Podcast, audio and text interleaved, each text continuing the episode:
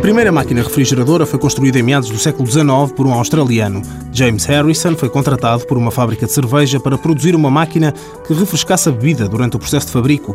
Também no século XIX, nos Estados Unidos, surgiram os primeiros contentores refrigerados para o transporte de carne e frutas. No entanto, apenas em 1913 apareceu o primeiro frigorífico doméstico.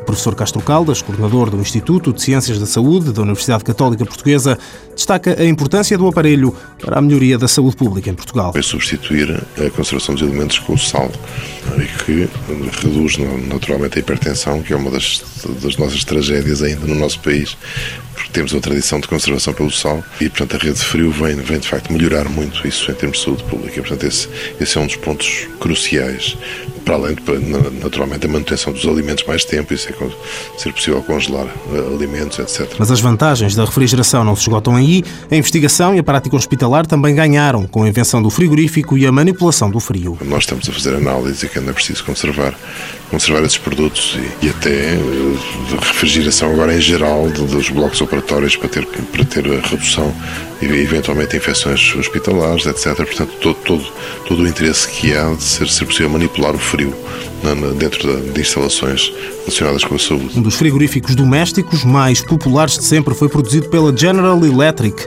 O Monitor Top apareceu em 1927, foram vendidos mais de um milhão de aparelhos, alguns ainda funcionam hoje. Mundo Novo, um programa do Concurso Nacional de Inovação, BSTSF.